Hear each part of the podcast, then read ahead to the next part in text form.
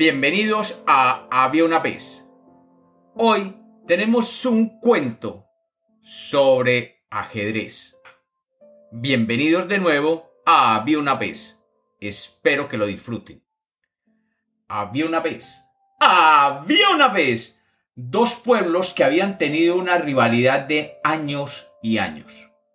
Los habitantes de los pueblos habían crecido con el odio propio de pensar que los habitantes del otro pueblo eran malos seres humanos. Ellos, por su parte, creían que eran buenas personas. Durante los años, esta animosidad se había vuelto realmente violenta, y de tiempo en tiempo, alguno de los pueblos decidía atacar al otro, y el otro pueblo se defendía, y así, en el fragor de las luchas y las batallas, muchos habitantes morían. Los reyes de cada uno de los pueblos veían cómo la riqueza de su pueblo se perdía debido al costo de la guerra. Y como ellos eran directamente afectados, decidieron encontrar una solución y evitar las guerras permanentes entre los dos pueblos. Por esos días pasó por allí un hombre inteligente de mirada extraña, que venía de Oriente, y se instaló a vivir en una tienda situada equidistantemente de la entrada de ambos pueblos.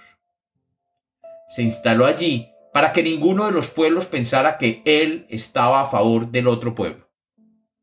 Cuando los reyes oyeron de este hombre, fueron a verlo, para plantearle la necesidad de encontrar una solución para evitar las guerras constantes. Aquel hombre, de mirada extraña, Después de oírlos, les dijo, He traído conmigo un juego inventado en tierras lejanas. El juego simula la guerra entre dos ejércitos, y ustedes pueden llegar a jugarlo para así evitar que sus pueblos se desangren en la guerra. Les puedo enseñar a jugar, y cuando tengan un problema simplemente juegan y así resuelven las diferencias.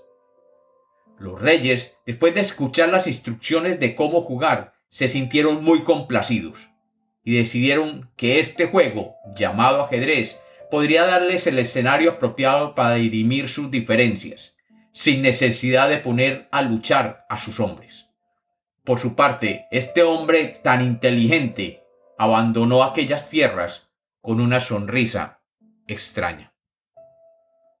Los reyes establecieron un campo de juego allí donde había vivido el sabio y para darle mayor realismo crearon un pequeño ejército que repetía cada una de las jugadas. Así se prepararon para la primera partida. En el campo se dibujaron 64 cuadrados. Se colocaron dos caballos por cada equipo, dos representantes de la iglesia, dos guardias de la torre del pueblo, una persona simulando la reina y otro simulando el rey, y ocho soldados por cada bando y comenzaron a jugar. Los habitantes de ambos pueblos se hicieron presentes para ver allí la representación en vivo de aquella batalla simulada del juego. Y con cada una de las jugadas que podrían demorar varias horas cada una, los habitantes coreaban a su equipo. Cuando una pieza derrotaba a otra, todos coreaban el nombre del pueblo. La lucha en el tablero de ajedrez se fue volviendo feroz e intensa, y cada movimiento era dramático. Nadie quería abandonar aquella partida. Todos sus temores, odios y pasiones se reflejaban en aquel juego. Finalmente cayó la noche y todos prendieron antorchas para continuar con el juego. El honor de cada persona en el pueblo estaba allí desarrollándose.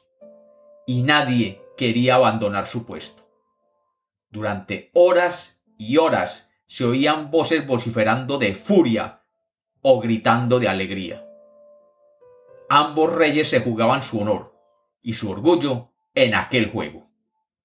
Pero sabían que todo era simulado y nada se estaba perdiendo. No se estaban destruyendo torres reales, no se morían jinetes y sus caballos, no se sacrificaban sacerdotes y no morían soldados.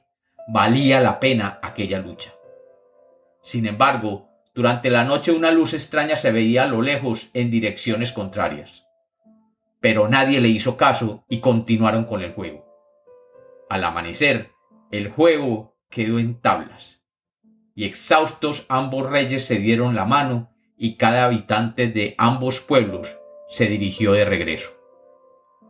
Cuando llegaron, comprendieron que eran aquellas luces.